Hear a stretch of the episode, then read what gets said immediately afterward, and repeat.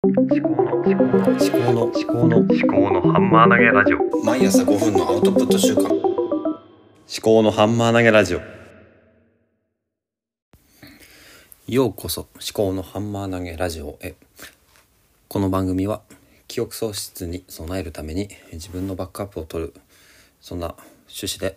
お送りしております。みな皆様いかがお過ごしでしょうか？と私はそうですね昨日は仕事だったんですけどうーんなんだろうな。最近あの寒くなったり暖かくなったりとかしてで結構気温は高いのに寒いなって感じることが多いですよね。結構うん体調崩しやすい時期だと思います、はい、気をつけましょう、はい、今日はうんとまあ今日というか、まあ、今週はあの読書とアウトプットについて話をしていきたいと思います。であの読書っていうのはまあ何のためにやるのかっていうと、まあ、読書自体が手段なのか目的なのかによってあのちょっと読み方とかも変わってくるかと思うんですがまず読書は、まあ、手段である場合と目的である場合とっていうのがあの分かれると思います。で目的である場合っていうのは何かというと読書をすること自体がまあ何ですかね目的というのはどういう状態か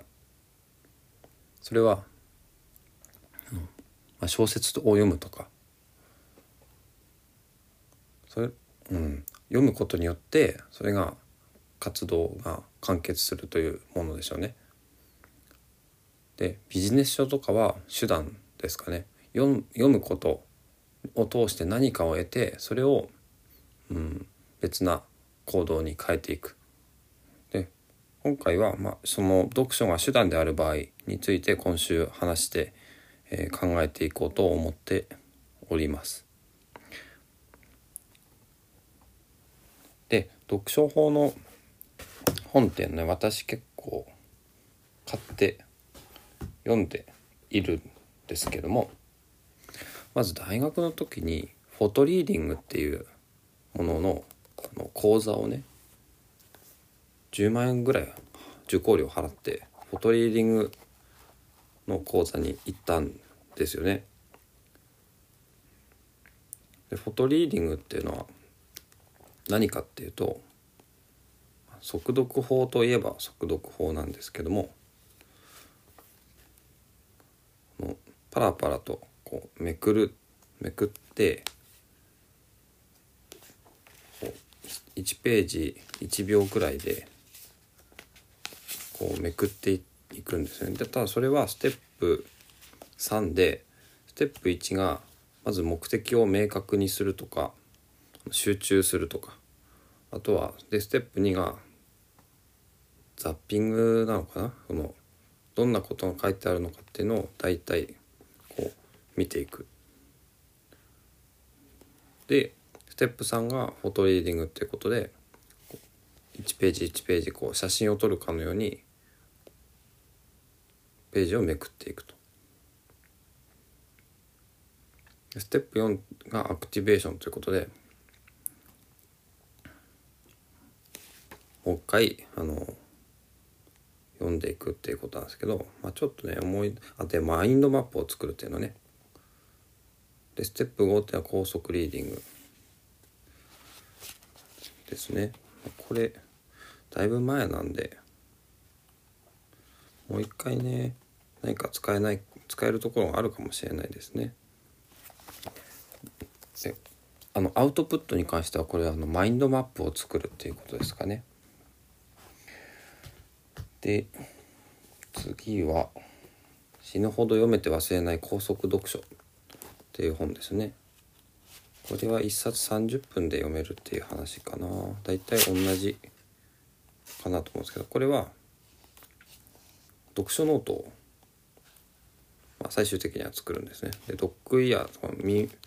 本の端っこを折ったりしてそうそう。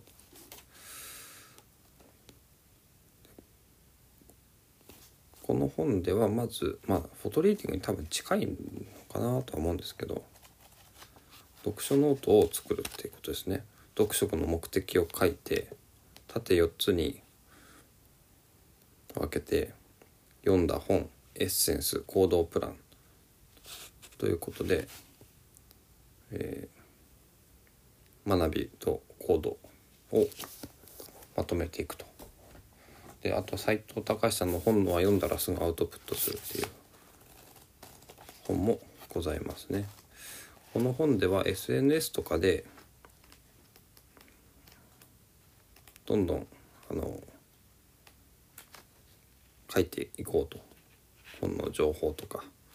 えー本を今この本を買ったんだとかそういうのをどんどん書いていったりとか、まあ、読書メモも作るっていうこと。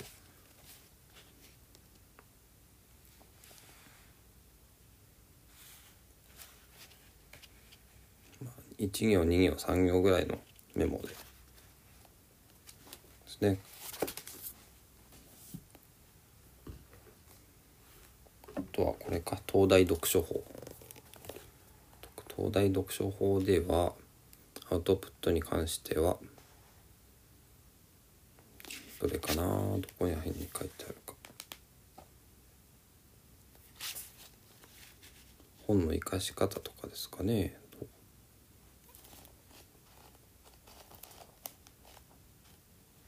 やっぱりどの本も目的を明確にするっていうことが書いてありますよね。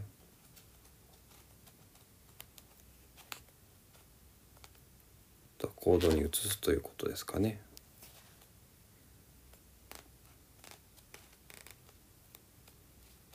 でこの本では分かるノート、まあ、覚えるノート慣れるノートということでまあインプット覚えるっていうのは知識をまとめるで最後慣れるってことは行動実際の行動をマニュアルにするようなことですかね。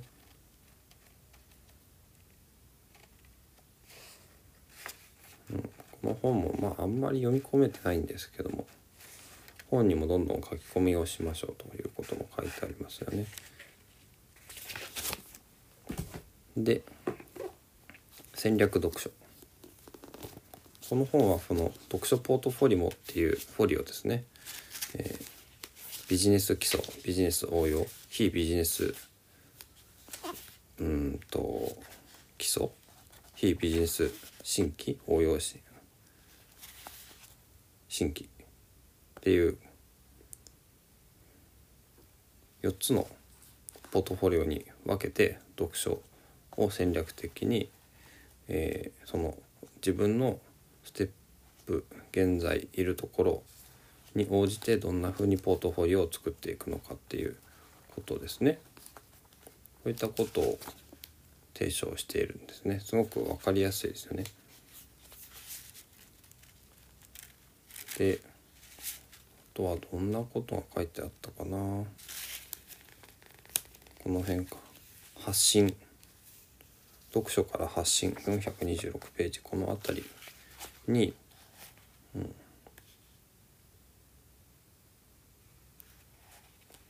あるんだと思うんですけど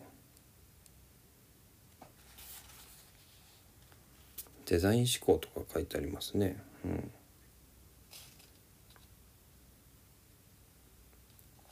なんかここすげえ役に立ちそうだな。イディアだし。理解共感、え次問題定義、え次アイディアだし。次試作。次テスト。それをの繰り返しをすると。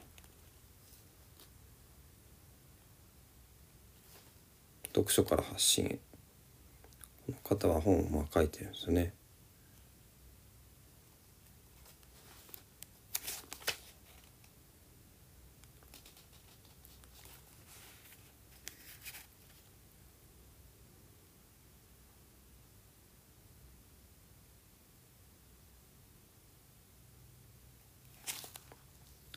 に話してみようということですね。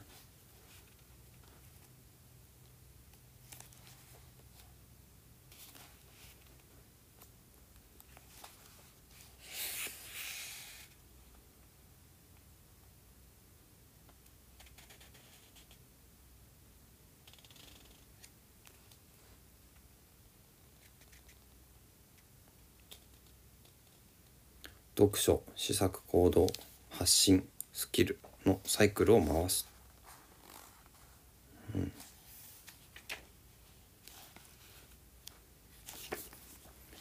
はい。あとねまあちょっと10分オーバーしましたけど、えー早く読めて忘れない思考力が深まる紙一枚読書法ですね。これは A4 の紙を分割して左側に引用を17項目ぐらい書いて右側の上からこの問いとその答えの枠を作って「Why, What, How」に分けてその本を、まあ、そそれぞれ、まあ「Why, What, How」に対してそれぞれ3つずつ書いていくということですね。まあすごく簡略化したフォーマットで誰でもできそうな感じはするんですけども私もやってみたんですけど私どっちかというとですねなんか図で図解みたいにしてなんか読書をアウトプットしたいっていう気持ちがあるんですよね。だからフォトリーディングって言われてたマインドマップがいいのかなとも思ったんですけども結構作るの大変。でそこで今考えてるのがトリーズの9画面法でアウトプットするっていうのがいいのかなって思うんですよね。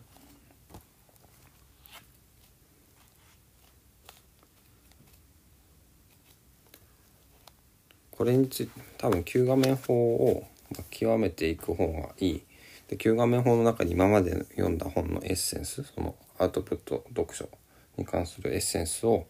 うん、自分なりに組み込んでいければいいのかなって思ってます。はい、ちょっと今日はこれからどんな話をするのか考えていくのかっていうことですね。読書とアウトプット。まあ、アウトプットは手段であるのでアウトプットじゃないや。まあアウトプットも手段なんですけど読書がねその自分の人生を豊かにするための手段ですよね。ということは読んで終わりじゃなくて読んで何かしなきゃいけないんですか。まあしなきゃいけないというかまあした方がいいんですよね。